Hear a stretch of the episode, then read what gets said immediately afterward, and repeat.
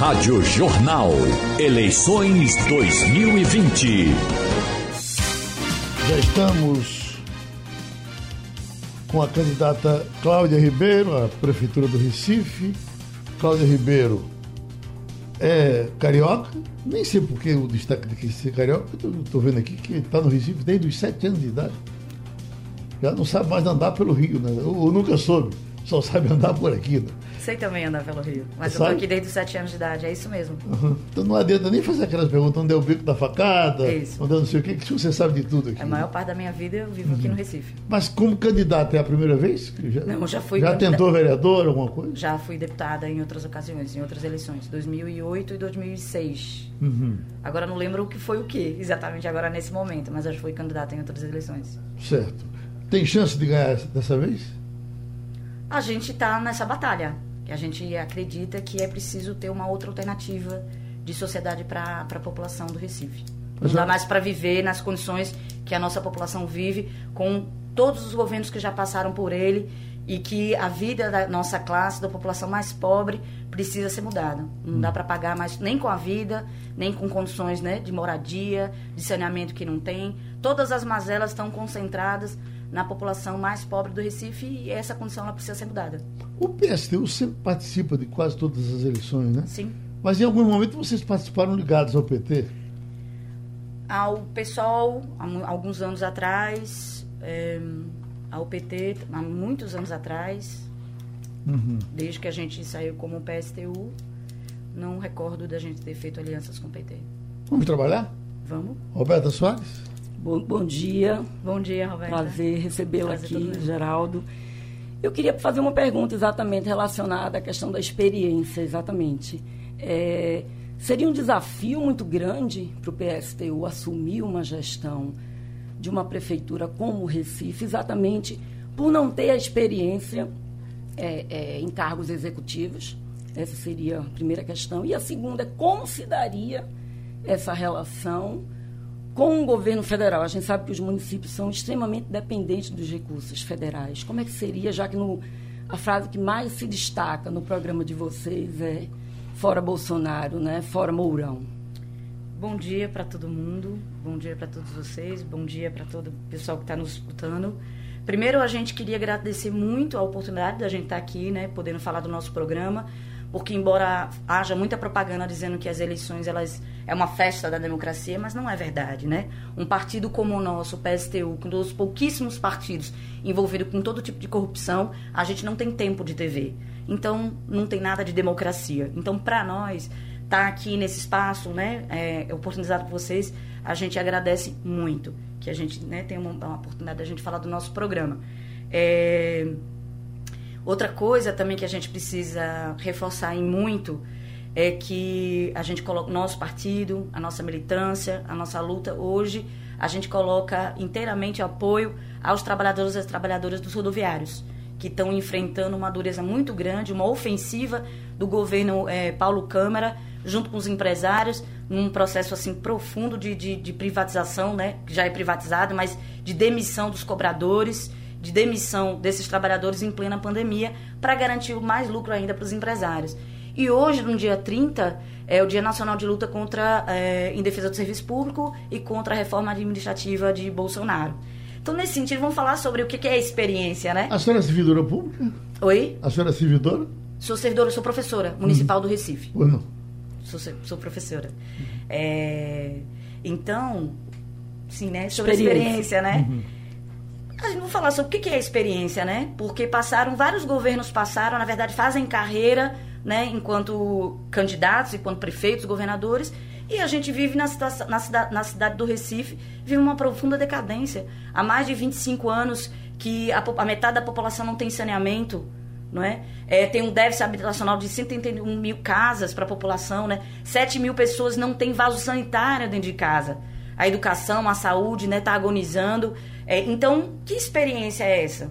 Experiência que se reproduz todas as eleições ao longo dos anos, né? Em jogar nas costas dos trabalhadores uma crise que não é sua e, é, e continuar garantindo aos ricos, aos poderosos, aos empresários que eles continuem lucrando às custas do sofrimento da população, essa experiência realmente a gente não tem. A gente tem outra experiência. Eu sou professora, faço parte, vim do movimento estudantil, a gente faz parte, sou hoje diretora licenciada do Sindicato dos Professores Municipais do Recife.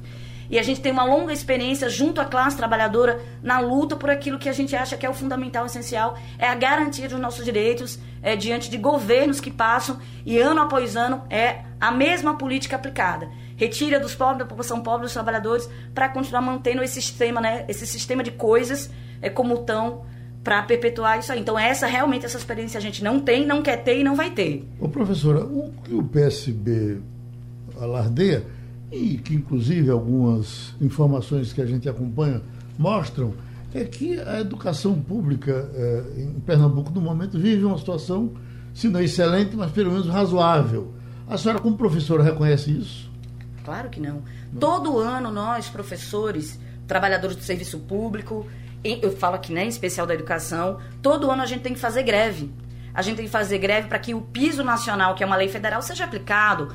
A gente tem somado essa greve com relação ao cumprimento da lei federal que o governo, né, Geraldo Júlio geral do PSB, PCdoB, que tem um PT, inclusive, na sua, uma das suas secretarias, não cumpre. As escolas, o sindicato, nesses últimos anos, inclusive agora recentemente, publicou, né, infestou a cidade com outdoor demonstrando que quando chove, chove dentro da escola, e quando faz sol é um calor insuportável que as crianças têm que. É, é um, a gente vive um processo de sucateamento da escola pública. O que, que acontece? Se você for olhar no orçamento, aí você diz, não, a gente cumpre com o orçamento que é determinado, tanto. É, é, pela lei federal estado municipal, mas boa parte desse orçamento é escoado em convênios de empresas privadas, não é? Como a Fundação Lema, a Ayrton Senna, e que escoou, inclusive, é, é uma das maiores dificuldades que a gente tem, se você vai no portal da transparência, inclusive a direção do sindicato, já várias vezes pela, é, pela LAI, né, que é a Lei de, de Informação, pedir qual é o montante que a Prefeitura do Recife, dentro desse orçamento que é garantido para a educação,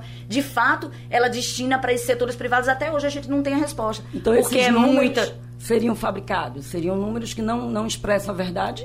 Não, não estou falando isso. Estou falando que eles não colocam a público para que a população tenha acesso desse montante do orçamento que, ele, que, que é destinado à educação, mas como é que ele está destinado? Bom, porque para valorização profissional não é para garantir as escolas, estrutura física das escolas também não é.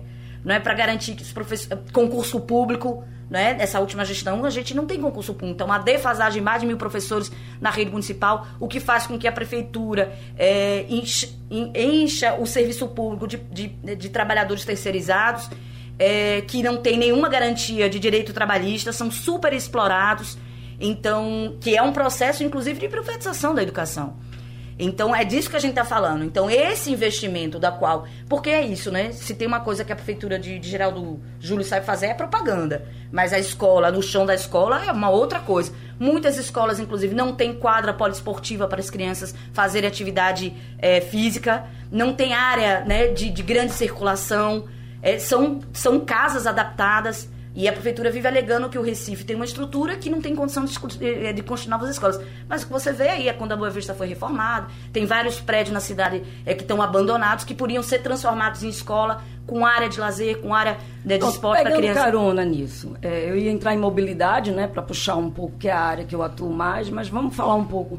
No programa de vocês, vocês defendem, inclusive, uma ocupação desses imóveis é, que estejam sem utilização por dois anos, por mais de dois anos. Como se daria isso? Assim, como você, só, como, veja, é que... como você conseguiria a segurança jurídica? Né? Porque, para a gente não ficar só no discurso fácil, vou fazer. Como você executaria isso como prefeita do Recife? Como é que você iria lá e iria ocupar um prédio que é privado e que está sem ocupação por dois anos? Como se daria isso na prática? Então, é, é, é inadmissível né, que até hoje você tem um déficit habitacional de 71 mil né, casas para as pessoas morarem. Inclusive, essas pessoas sequer tiveram, tiveram direito de, de salvaguardar sobre o contágio do coronavírus, do Covid. Porque né, fica em casa não serviu para essa população. Essa população ela foi excluída do direito de, é, de cuidar da sua saúde. porque não, tinha como fazê-lo. O que, que acontece? Olha só, é, a gente é, coloca que para mudar toda essa situação que está colocada, para que as pessoas possam ter direito à moradia, possam ter direito a saneamento, possam ter direito à educação, possam ter direito à saúde, precisa mudar completamente a estrutura de como ela é organizada. Sobretudo, inclusive, a forma como é destinada o orçamento. E para isso a gente entende que existe uma estrutura a se fazer. É a gente governar através de conselhos populares para que, se, que seja a população, através da sua organização, Conselho Popular na, nos bairros, nas escolas, no lugar de moradia, em que sejam nós, trabalhadores, em que a gente que produz a riqueza desse país e desse município, a gente através dos conselhos e que inclusive a Câmara de Vereadores esteja submetida aos conselhos. Porque não é possível, né, que você tenha... É, a Câmara de Vereadores gastou nesse último ano de 2019 152 milhões para batizar nome de rua enquanto nas secretarias de saneamento, de habitação, de infraestrutura, cultura, esporte e lazer, todas essas secretarias juntas só gastou 132 milhões do orçamento. Então, Você tem alguma coisa errada aí, né? submeter os vereadores a esses conselhos? Sim, sem dúvida. Sem dúvida. Como funcionaria isso? Exatamente isso. Os conselhos organizados é, e que é, a própria Câmara de Vereadores estaria submetida à decisão dessas organizações da população. A decisão final seria do conselho.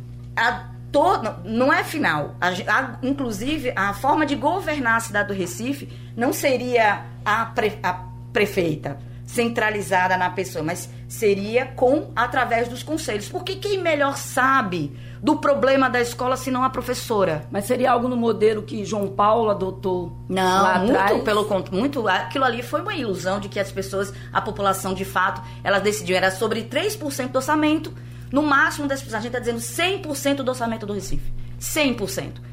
E quem vai decidir? Porque somos nós que produzimos a riqueza, os trabalhadores. Porque é disso que a gente está falando né? Se os impostos, a, a, maior parte dos impostos que vai, que é arrecadado, é sobre os serviços, daquilo, de tudo que a gente paga. Do, do saco de feijão, do arroz, do sabão, de tudo, nós trabalhadores. Então, essa riqueza é nossa.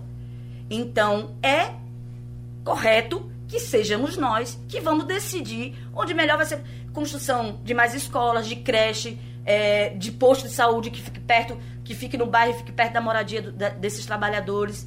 Então, e aí a Câmara de Vereadores, inclusive, não precisa ganhar essa baba de dinheiro, né? São 3 milhões e 800 mil que cada vereador custa ao orçamento público anual para inaugurar rua, para dar nome de rua. Ô, professora, é uma imoralidade um negócio desse. Eh, independentemente do que a senhora defende, eh, pela sua desenvoltura, eu estou doido aqui para encontrar perguntas para fazer para a senhora das pessoas que participam e lhe asseguro que está vindo maciçamente críticas aos partidos de esquerda. Sim. Eu lhe pergunto se seria uma herança maldita deixada por partidos de esquerda que estiveram no poder?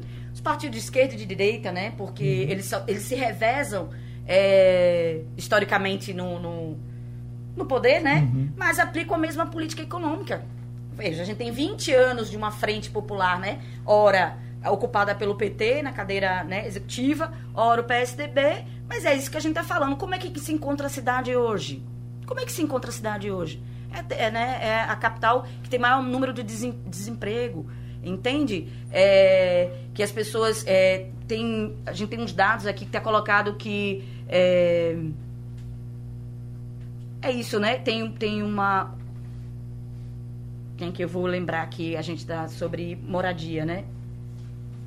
Tem, tem 4.725 é, moradias são em, em, palafitas, são em áreas de profundo risco à população, que ou ela, né, é, fica confinada, que inclusive é uma das consequências de que foi setor, esse, esse setor da população também que mais foi vitimada pelo Covid, porque como é que você vai pedir às pessoas que tenham, é, que se isolem, se elas moram em cômodos, que tem mais de cinco pessoas num único cômodo, né?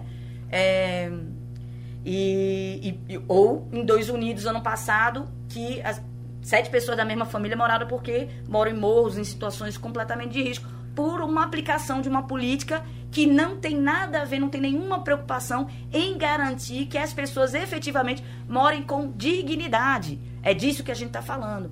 Entende? Cláudia, vamos falar um pouquinho de mobilidade, que tem tudo a ver com gestão municipal, com prefeitura. No seu programa, vocês defendem a tarifa zero para o desempregado, para todos os desempregados né, da cidade, e defende a estatização do sistema de transporte. Eu queria saber duas coisas. Primeiro, de onde você tiraria recursos para cobrir essa tarifa zero? Porque transporte custa, alguém tem que pagar. Hoje, quem paga é o trabalhador, é o passageiro. E como você faria esse processo de estatização dentro de um contexto metropolitano? Inclusive, pego caramba para perguntar se você, como outros candidatos que já passaram por aqui, inclusive, é, é, vem defendendo a saída do Recife do, do consórcio de transporte metropolitano. Então, como é que o Recife teria um sistema estatizado se ele é o alicerce, ele é toda, todo o alicerce do sistema de transporte da região metropolitana. Se o Recife, qualquer passo que o Recife possa dar, ele afeta toda a região metropolitana. Quem é que ganha com esse sistema de transporte? Quem tem enriquecido as custas do sofrimento da população? Você vai nos terminais, a, a, a população está apinhada se digladiando, né? Todo dia passa na, na, nos jornais locais a situação é, vexatória que, que é submetida às trabalhadoras e aos trabalhadores em transporte superlotado. Por que, que isso acontece? Isso acontece porque tem a ver com a garantia de lucro do, do, do meio, né? De um punhado de empresários que transformam em lucro, em mercadoria, o direito de ir e vir das pessoas. Não pode ser privatizado o meu direito de ir e vir. É. E como que seria? tem a ver com tem a ver exatamente com a a, e a... como a gente executaria então, esse plano? É... Tem que chegar mais próximo, né? Tá, desculpa. Então, é disso que a gente está falando. Nesse, a gente está vendo agora, né? Numa, numa crise profunda sanitária, né, somada com uma crise econômica, que é, os empresários de transporte demitiram mais de 3 mil trabalhadores, inclusive os trabalhadores, né, os sindicatos rodoviários, estão numa luta muito grande para impedir que haja um processo profundo de ultra, de superexploração que, dos motoristas que ele acumula a dupla função. Então o transporte ele não pode servir, que é um, né, o direito não pode servir ao lucro desses empresários para inclusive demitir, sucatear esse serviço. Então, então o município assumiria isso, exatamente. Fazer toda uma discussão, porque o que, que a gente coloca é o seguinte. E o custo só. disso, Cláudia? Como o é que custo seria? disso, os empresários já ganharam muito. Então, os ricos precisam pagar a sua cota, porque a classe trabalhadora já deu muito da sua cota de sacrifício. Então, seria tirado imposto progressivo de IPTU, aumentar os impostos das, sobre as grandes fortunas, sobre as grandes riquezas. Criaria um fundo?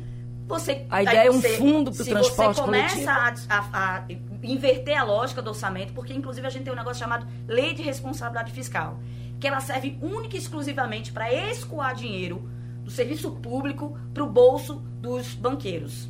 É isso. Então a gente que vocês propõe, defendem a gente propõe a Lei de Responsabilidade Social.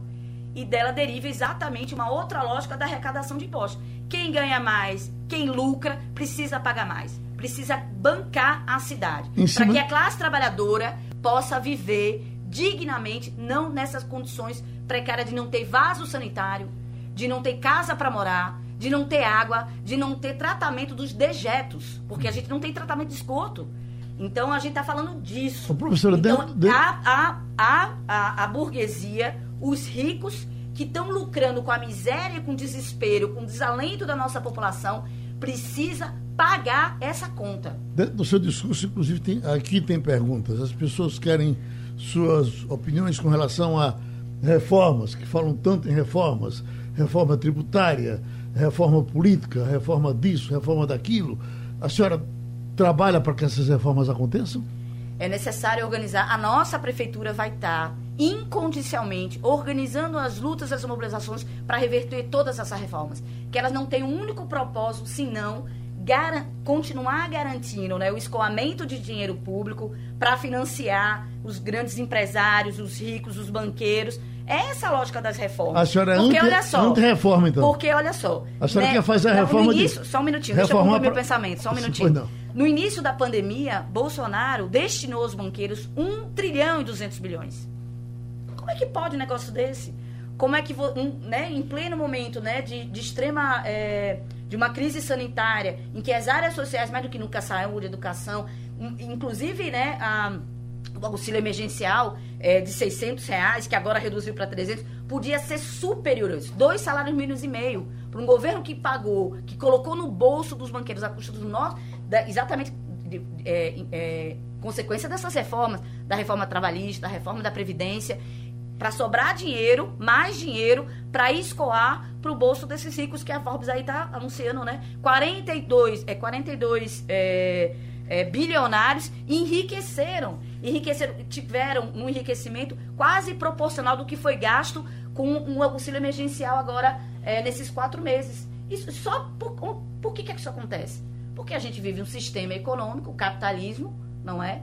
é que se sustenta e na exploração da, da, da, classe trabalhadora. Exatamente, tirando direitos, fazendo reformas, colocando o parlamento a serviço desses senhores, né, desses ricos que financiam suas candidaturas, exatamente para aprovar essas medidas para que eles continuem enriquecendo em plena pandemia, enquanto demissão, retirada de direitos, é, exploração, né, não tendo saúde, então, não tendo educação. contra reformas que foram feitas. Sim, a gente é, pretende fazer uma ampla batalha, uma ampla campanha uhum. Para é, refazer, né, uhum. é, desfazer as reformas. Que agora Pronto, exatamente. Me chamou a atenção também no seu plano de governo, vocês criticam é, é, é, as corporações, vamos chamar assim, as cooperativas de táxi, mas também criticam os aplicativos de transporte individual, como o Uber 99, e propõe a criação de um sistema que seria de táxi acessíveis, acessível a todos. Como é isso? Olha só, a gente tem visto, né? Parece, virou moda, né? Porque é preciso dar um, um outro nome às coisas para é, poder continuar fazendo a mesma coisa, que é o empreendedorismo, né?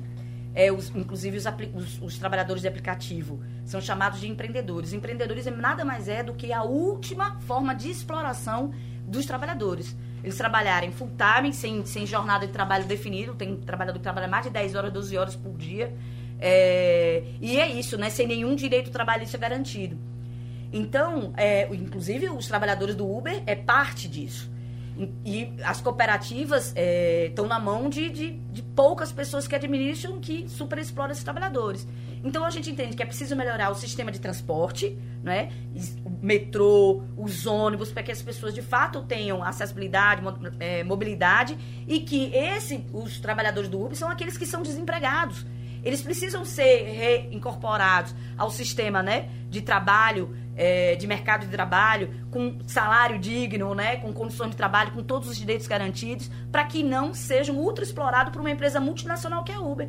E o táxi nessa mesma perspectiva. Você discute, e aí é isso que eu estou falando, através dos conselhos populares em que você vai discutir com a comunidade, com esses trabalhadores, uma forma em que eles trabalhem sem essa jornada de trabalho, sem uma ultra exploração através das cooperativas. Já está na hora do professor voltar à sala de aula?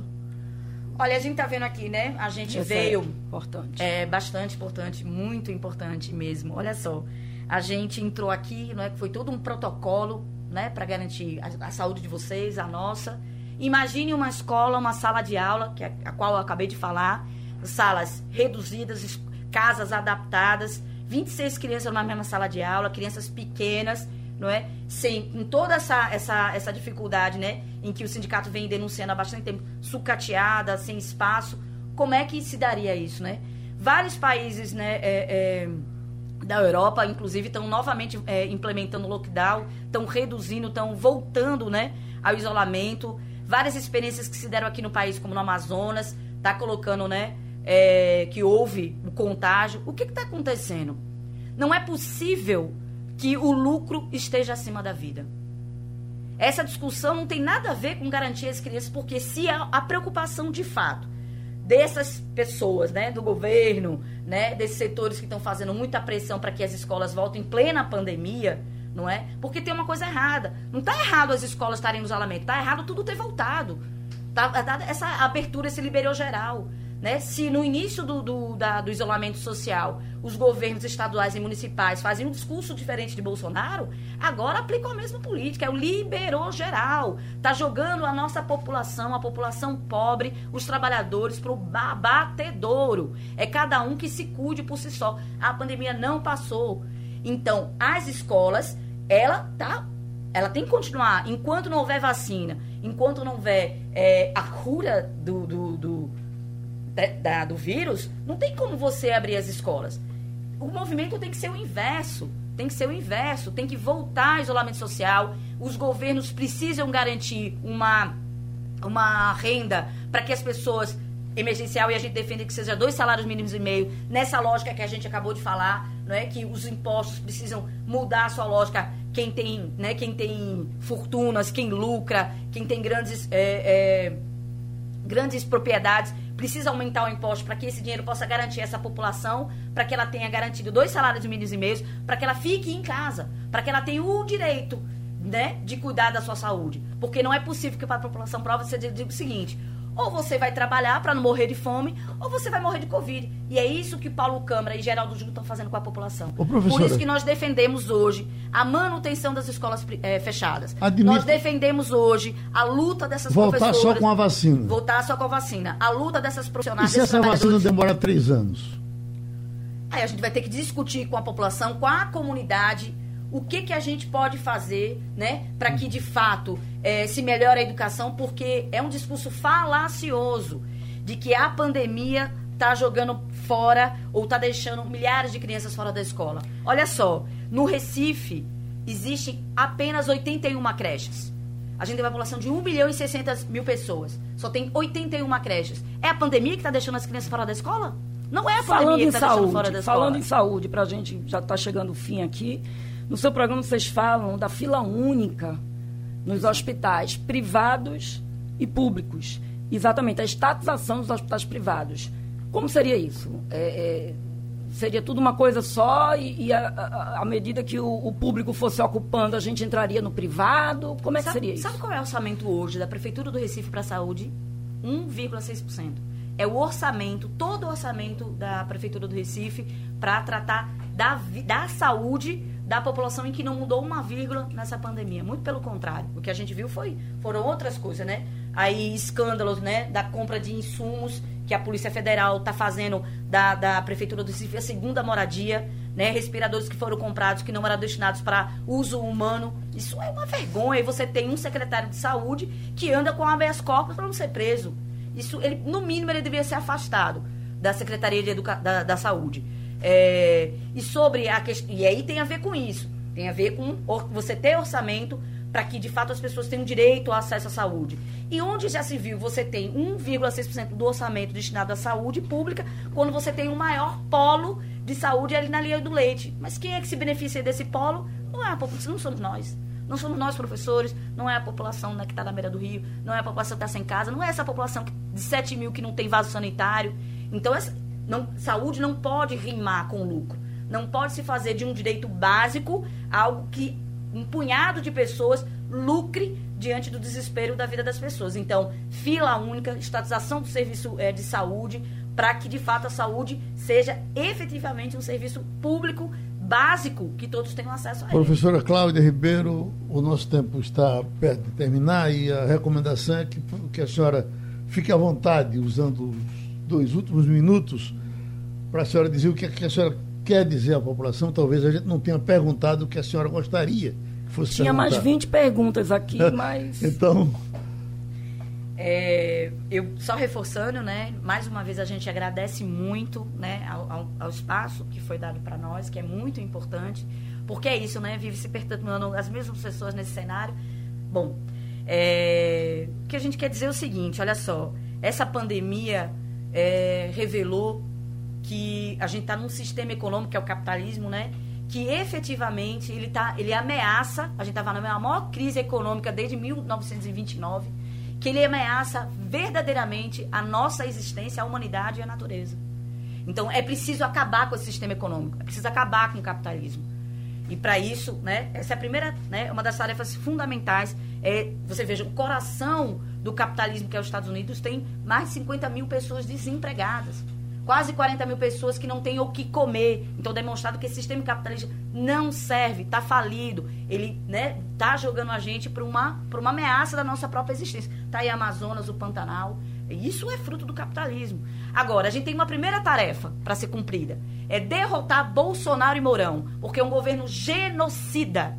É um governo genocida que está nos empurrando para o abatedouro, enquanto está ajudando a enriquecer né, esse bando de parasitas que vive às custas do nosso trabalho. E agora, inclusive, ameaçando essa reforma administrativa que vai acabar com o SUS, que vai acabar com a escola pública. Quem é que teve de frente, né? Que tem, continua de frente no combate a, e ajudando a população, se não os profissionais da saúde pública, pois a reforma administrativa pretende acabar e destruir com todo o sistema público.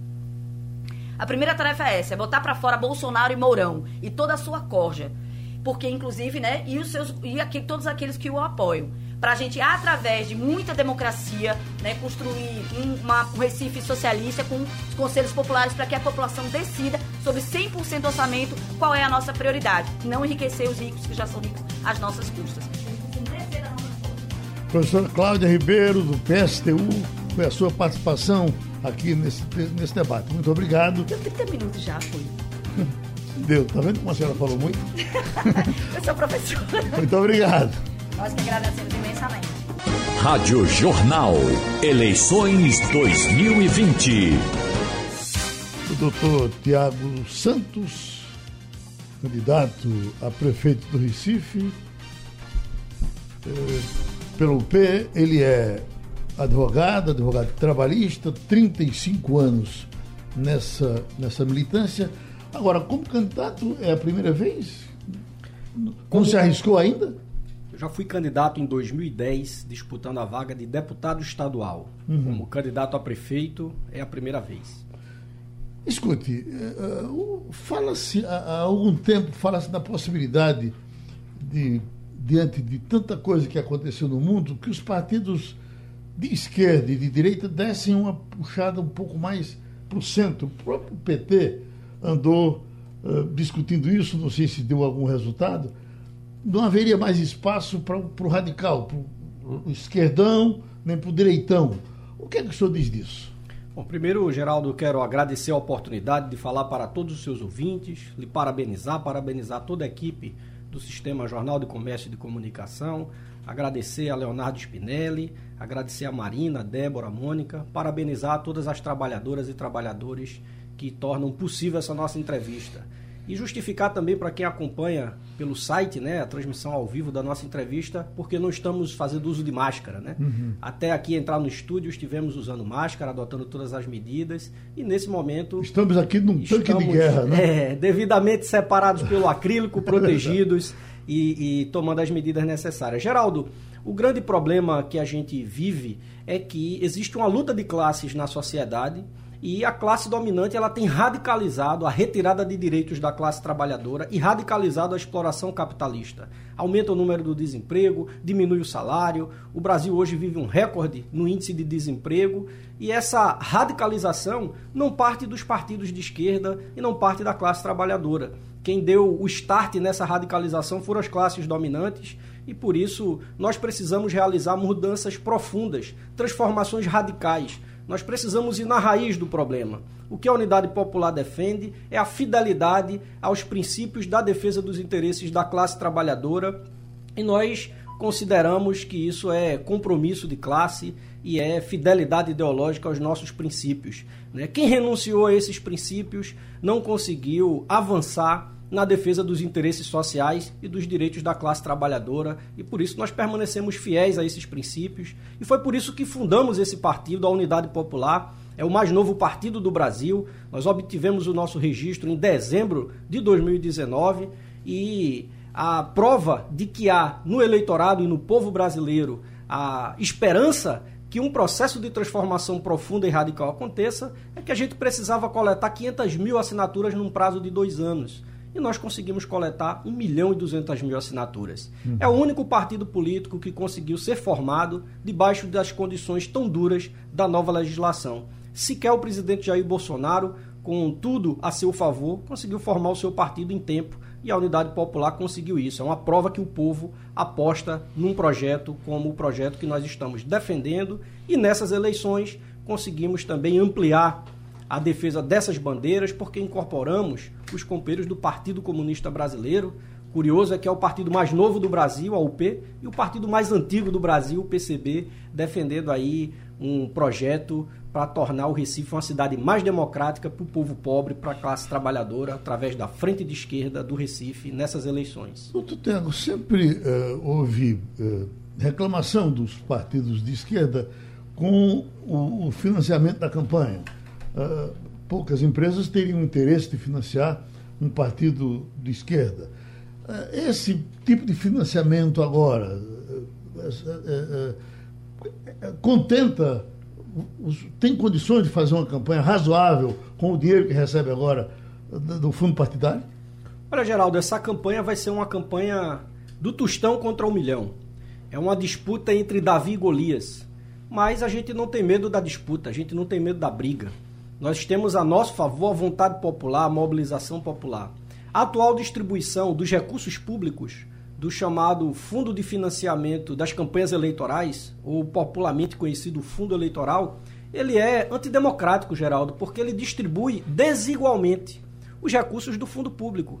E aí, os partidos como a Unidade Popular, por exemplo, está no rabo da fila. Né? Uhum. A gente está no rabo da gata do que diz respeito à distribuição desses recursos. Né? Os partidos que já estão estabelecidos vão receber é, uma quantidade de dinheiro muito grande ao passo que nós, que temos exatamente mais dificuldade, porque a gente precisa tornar o nosso programa conhecido, vamos receber menos recursos. Mas isso não nos intimida.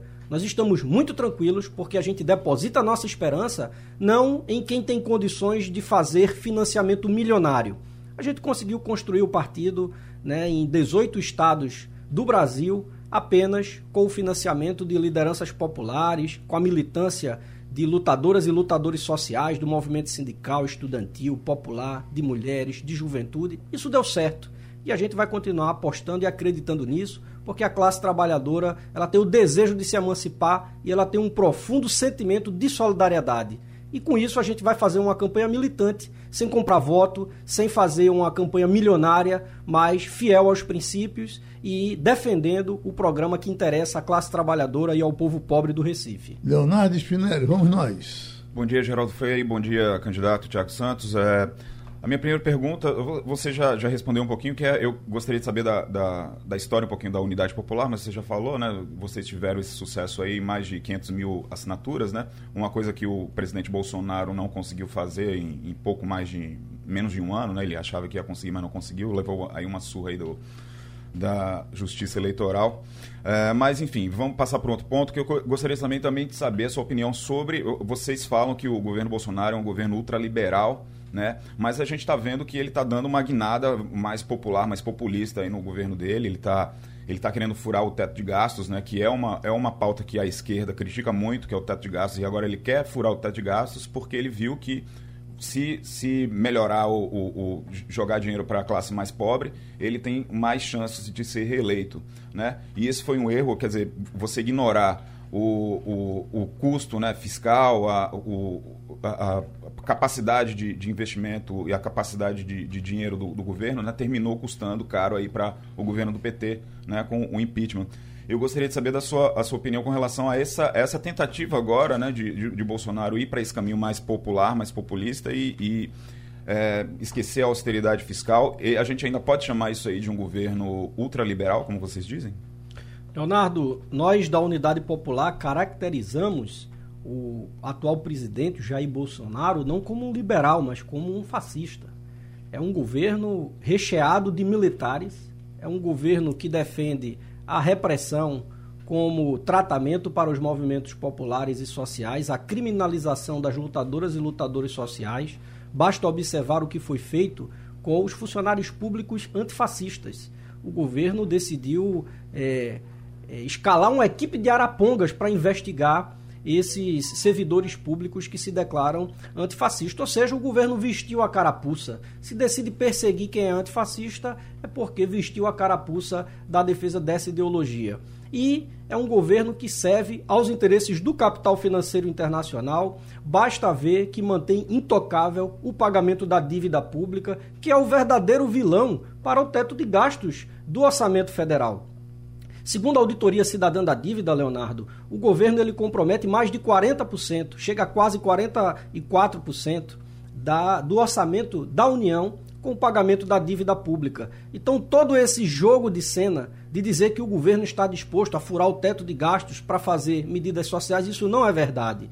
Por exemplo, para assegurar a prorrogação do auxílio emergencial apenas para uma parcela da população, o governo quer retirar dinheiro do Fundeb e não, por exemplo, do pagamento da dívida pública. Então, isso não é uma medida social, né? isso é uma medida que ataca as garantias sociais do povo brasileiro, em especial o direito à educação pública gratuita e de qualidade. E mais, um governo que foi contra pagar o auxílio emergencial inicialmente de 600 reais. Nós vivemos num país com uma profunda desigualdade social, com um número de pessoas que vivem em situação de pobreza imenso.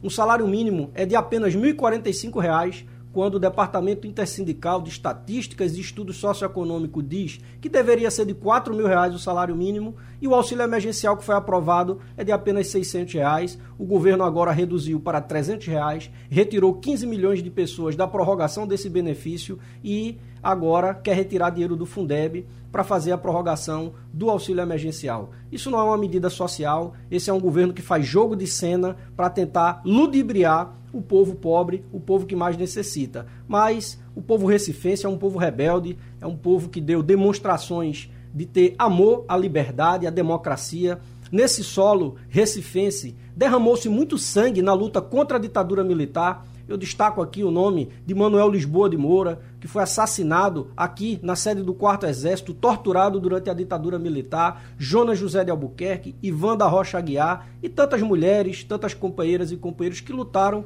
contra esse regime antidemocrático e, portanto, faz parte da nossa história resistir a esse tipo de governo autoritário, antidemocrático, fascista. E o povo do Recife vai saber interpretar corretamente essas medidas, como você bem disse, populistas, né? mas que de forma nenhuma conferem um caráter social a esse governo, que é um governo dos banqueiros e dos generais. Doutor Tiago, e a administração dessa cidade, as coisas do dia a dia da cidade, do lixo, do serviço, da casa, da calçada? Por exemplo, as calçadas do Recife, tem uma pesquisa nacional dizendo que as calçadas estão, e no Brasil todo, entre as grandes preocupações do eleitor. O que, é que o senhor acha delas? Olha, Geraldo, os problemas mais graves que o povo recifense enfrenta são produtos da superexploração capitalista e produtos de gestões que não têm compromisso com o interesse social. O Recife tem sido vítima de sucessivas gestões, como é a atual gestão municipal, que não tem compromisso com o povo em primeiro lugar.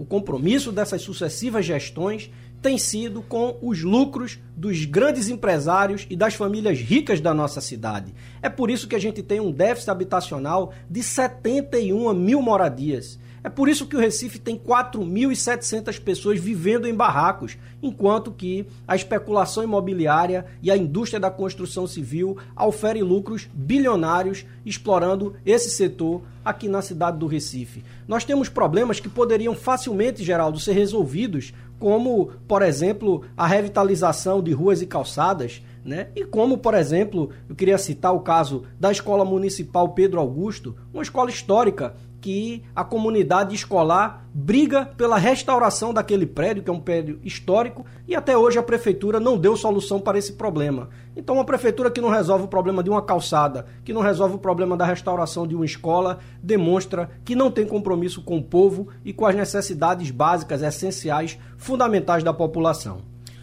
O, o senhor falou da, da, dívida pública né, nacional, mas o, aqui no Recife a gente tem uma. O, a prefeitura tem uma dívida aí é, consolidada mais ou menos de 2 bilhões de reais. E, é, pelo que eu vi no programa de vocês, é, vocês pretendem fazer uma auditoria dessa, desse valor, dessa dívida. A ideia de vocês é dar um calote? Seria dar um calote aí nesse, nesses 2 bilhões, não pagar? Olha, Léo, é, o povo brasileiro ele vive um profundo endividamento devido à redução do seu poder de compra a inflação galopante tem retirado o poder de compra do nosso povo. E a dona de casa, o trabalhador, a trabalhadora, o desempregado, sabe que quando chega a fatura do cartão de crédito e a conta de luz, quando chega o carnê da loja e o remédio do filho, do parente para pagar, a gente tem que eleger uma prioridade. E nós não admitimos, não é razoável que para pagar uma dívida para os agiotas do capital financeiro internacional, a gente retire dinheiro da saúde e da educação. Não se trata de calote, Léo. A gente quer fazer uma auditoria para saber o que realmente é justo, o que realmente deve se pagar, ou será que não já foi pago porque a dívida pública no Brasil ela vem rolando, ela vem comprometendo o orçamento público e ela vem impedido, ela tem impedido de fazer com que problemas como, por exemplo, a construção de creches no Recife seja resolvido. Como pode uma cidade como a cidade do Recife só ter 81 creches? Esse é um absurdo que pode ser solucionado desde que o orçamento público ele seja voltado para atender às demandas sociais da nossa população. Doutor Tego, o que houve que a, a, as esquerdas se separaram tanto nessa eleição? Se você se juntasse um pouco mais numa candidatura só, como já foi com o PT, etc., não poderia ser facilitar um pouco a vida do, do, de quem está na disputa? Geraldo, eu tenho uma interpretação ligeiramente diferente disso que você está dizendo. Nós conseguimos celebrar uma frente de esquerda no Recife. A Unidade Popular, o partido mais recente do Brasil, celebrou com o Partido Comunista Brasileiro uma aliança programática. Infelizmente, Geraldo, partidos que se consideram do campo da esquerda optaram por um caminho que nós não acreditamos. Nós defendemos que a participação nas eleições deve ser motivada por um programa e que as bandeiras defendidas no processo eleitoral devem guardar fidelidade às bandeiras defendidas pelos movimentos sociais, pelos movimentos populares. Geraldo, os enfermeiros da cidade do Recife, que são linha de frente no combate ao Covid-19, conseguiram, depois de um processo de greve no ano passado, celebrar um acordo com o governo municipal que conferiu um reajuste de 6% no salário e outros benefícios. Infelizmente, a atual gestão da Prefeitura do Recife não cumpre nenhuma das cláusulas desse acordo. Ora, o programa da Frente de Esquerda tem que ser um programa que incorpore bandeiras de luta como essa, que incorpore bandeiras de luta como bandeiras de luta de resolver o problema do déficit habitacional, de resolver o problema da construção de creches, de resolver o problema da falta de remédios e de profissionais nos postos de saúde. Foi feito um concurso público municipal na área de saúde, as pessoas foram aprovadas e não foram convocadas para tomar posse nos seus cargos, e a prefeitura o que faz? Entrega recursos destinados à saúde para serem administrados por organizações sociais de saúde, que são instituições privadas e que, portanto, motivadas pelo lucro, fazem com que uma parte desses recursos não sirvam à sua finalidade, que é prestar uma saúde de qualidade e gratuita ao povo recifense. Deixa eu pedir licença aqui, eh, Léo, para uh, uma pergunta que o ouvinte está fazendo. Uh, Luiz está no Recife, diz: pergunte ao candidato qual o modelo de esquerda que ele defende, o soviético, o cubano ou o chinês? Eu não ouvi o nome do ouvinte que Luiz. fez a pergunta. Luiz, olha, Luiz, oportuna a sua pergunta. Historicamente, né, o povo quando se mobilizou para construir um governo de novo tipo, conseguiu produzir experiências muito interessantes e todas elas servem de base para inspirar o modelo que nós queremos construir. Mas o Recife é uma cidade que tem características próprias e por isso a nossa frente de esquerda, Unidade Popular e PCB, a gente defende o modelo do poder popular.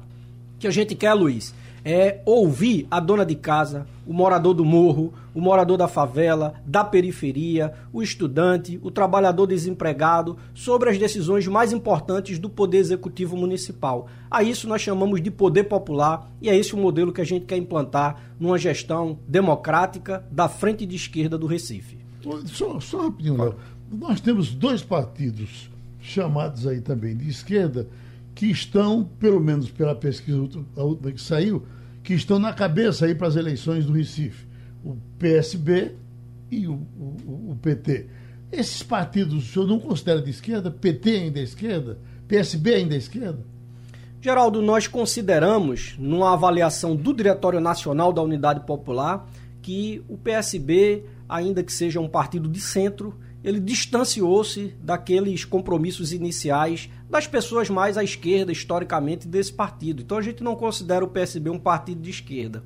E nós consideramos que o programa do PT nessas eleições municipais não é um programa de esquerda, não é um programa é, que faz referência às bandeiras das lutas sociais e dos movimentos populares. Né? É uma campanha pragmática e não programática, e nós, portanto, não nos identificamos com esse programa e por isso acreditamos que o programa da esquerda para o povo do Recife é o programa da Frente de Esquerda do Recife, Coligação Unidade Popular e Partido Comunista Brasileiro. Ainda dentro da pauta aí da esquerda, né, o, o, a Unidade Popular tem uma bandeira parecida né, com que os partidos de esquerda falam com relação a a educação sexual, aborto, relação da, dessa questão com as drogas. É. E, a gente vive numa sociedade em que a maioria da população é conservadora. Então, esse discurso não, não seria um erro, vamos dizer assim, da esquerda para conseguir um espaço a mais aí no, no, no voto do eleitor, né? Que é conservador brasileiro? Não, eu não acredito que a maioria do povo brasileiro, em especial do povo da capital pernambucana, seja conservadora. Nós acreditamos que o povo do Recife tem dado demonstrações de compromisso com pautas sociais. Eu quero destacar, Léo, por exemplo, a mobilização dos trabalhadores rodoviários.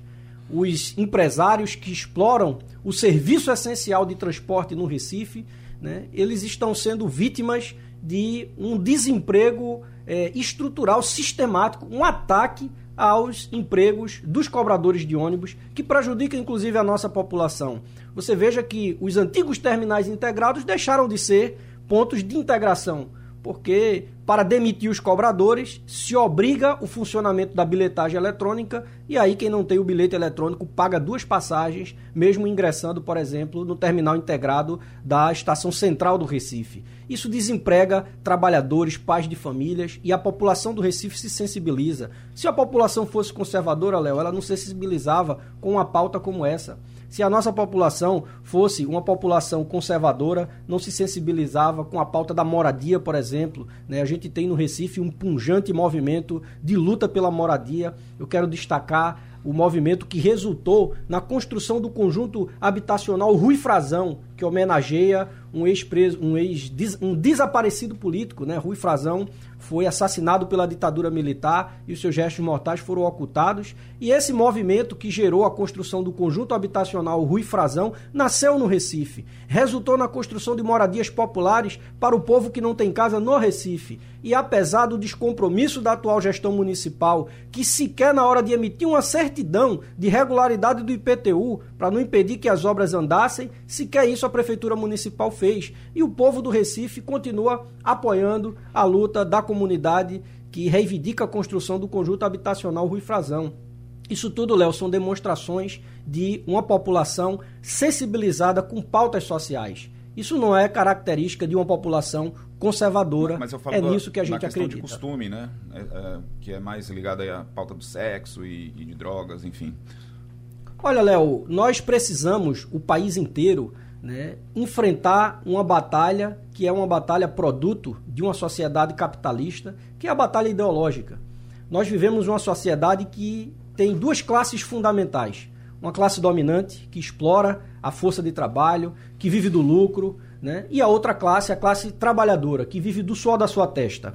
E essas classes elas têm interesses diferentes no terreno da economia, elas têm opiniões diferentes, né, que nós chamamos do campo da luta ideológica, e elas disputam também no terreno econômico. Então essa luta de classes ela se dá nessas três esferas: econômica, política e ideológica. E natural que a classe dominante ela imponha também os seus costumes, as suas opiniões mas também é natural que a classe explorada resista e nós estamos resistindo e estamos indo para o debate com a população. E esse debate tem sido muito rico, tem sido muito interessante. A gente tem escutado as pessoas e chamado as pessoas para refletir sobre o que realmente é justo. Será que é justo uma criança que foi estuprada de 10 anos e que engravidou fruto de uma situação de estupro? Será que é justo essa criança ser violentada, ser chamada de assassina?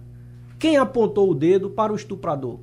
Será que é justo apontar o dedo para uma criança? Então, essa reflexão é uma reflexão que o povo do Recife está sabendo fazer com maturidade. Por isso, a gente viu a grande solidariedade que aquela criança recebeu e o acolhimento que ela teve aqui no nosso município para corrigir uma injustiça, para corrigir um crime e exigir a punição do seu criminoso. Mas, infelizmente, é, há quem resista na defesa de uma ideologia retrógrada, atrasada, né, digna do tempo da Idade Média, e eles vão ter que se explicar. Não somos nós que temos que prestar esse tipo de explicação, porque o, o povo do Recife ele está identificado com as pautas mais avançadas. O senhor é advogado trabalhista, o senhor, é, no seu discurso, a gente sente uma certa hostilidade a, a, a, ao, ao, empresário.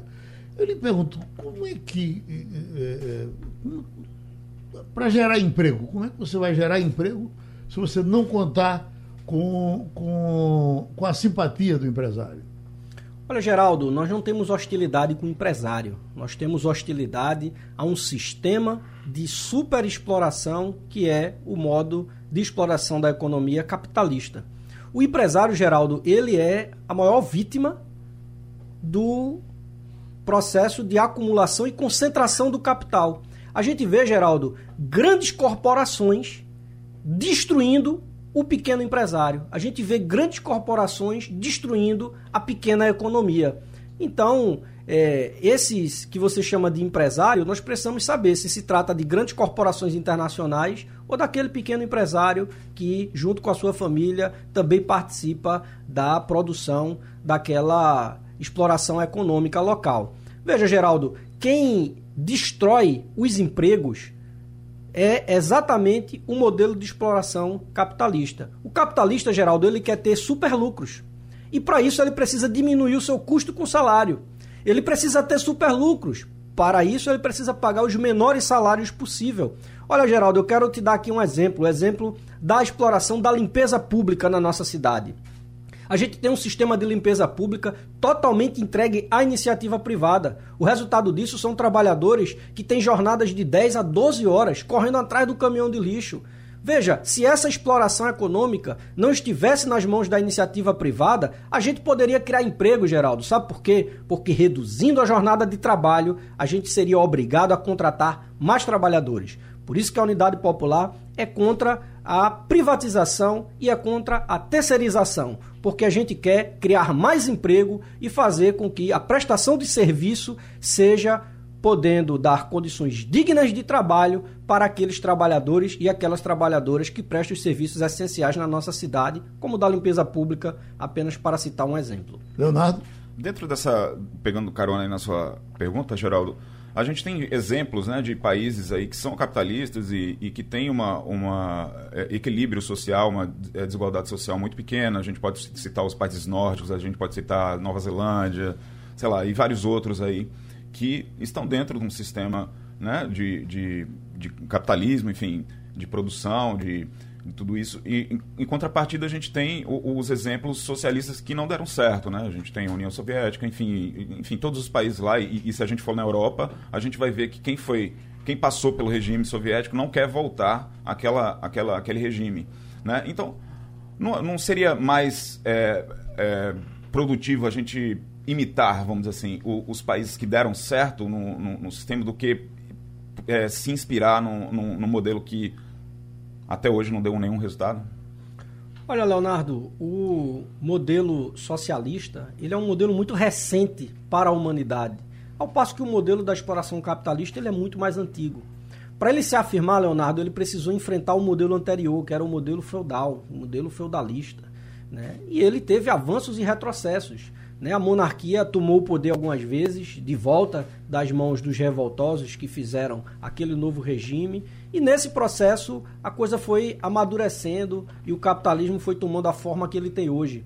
As experiências socialistas no mundo também não podiam passar por um processo diferente. Né? Esse processo de amadurecimento a humanidade ainda está vivendo. E nós destacamos os aspectos mais positivos que resolveram o problema, por exemplo, da, do direito à moradia, da universalização do direito à educação, da universalização do direito à saúde, como experiências positivas para implementar na gestão democrática da frente de esquerda do Recife, que a gente quer construir com o verdadeiro socialismo. Porque também há quem use a bandeira do socialismo, mas que não tem compromisso nenhum com essa pauta e com os princípios do socialismo científico. é nesses Thiago modelos Santos, positivos que a gente se inspira. Doutor Tiago Santos, nós estamos uh, uh, um pouco mais de dois minutos para terminar o programa e a gente tem feito assim como uh, os que estão participando, deixar um espaço livre, sem pergunta, para que o senhor possa se dirigir da forma que o senhor quiser, porque a pergunta que nós vamos fazer talvez não seja que o senhor gostaria de dizer na sua despedida para os nossos amigos que nos escutam. Olha, Geraldo, eu quero primeiro agradecer a toda a equipe de trabalhadoras e trabalhadores do Sistema Jornal do Comércio que tornaram possível esse nosso diálogo, essa nossa conversa. E eu quero dizer para todo o povo do Recife que as pautas mais importantes que essa população enfrenta só podem ser resolvidas com a nossa união, com a nossa mobilização, com a organização popular. O nosso projeto, o projeto da Frente de Esquerda do Recife, não é um projeto para iludir o eleitor a gente não se arvora a condição de salvadores da pátria.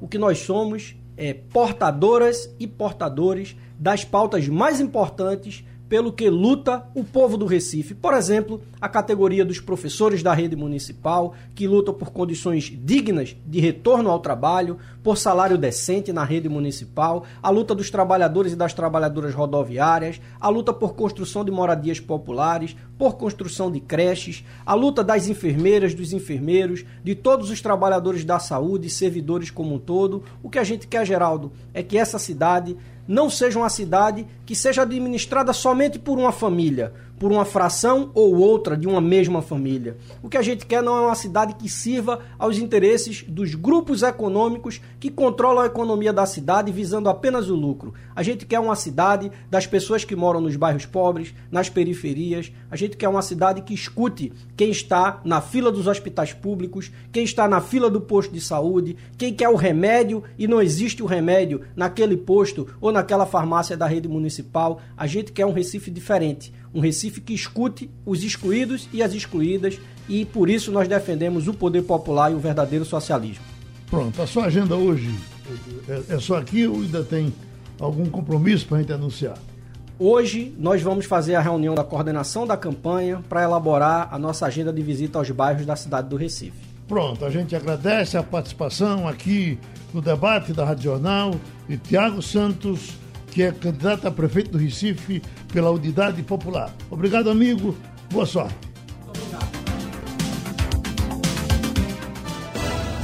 Rádio Jornal. Eleições 2020.